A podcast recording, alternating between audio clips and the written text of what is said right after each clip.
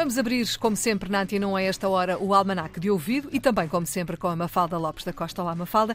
E hoje, Olá, hoje vamos olhar para aquela expressão que se utiliza muito, que é pregar no deserto. Exatamente. Ora, primeiro, o que é que isto significa e depois, de onde é que isto vem, é o que queremos saber. Pregar no deserto é uma expressão que se usa quando nos queremos referir a um discurso feito em vão, a uma prece que sabemos não vir a ter consequências, ou ainda a qualquer conselho ou uma afirmação que não servem o intuito com que são feitos ou ainda a pessoa a quem são dirigidos. Mas pregar no deserto e clamar no deserto, longe do significado que lhe é hoje atribuído, teve, pelo contrário, uma enorme relevância e na cultura e na prática cristãs. Nomeadamente, pregar no deserto esteve ligado ao simbolismo dado ao deserto nas Santas Escrituras.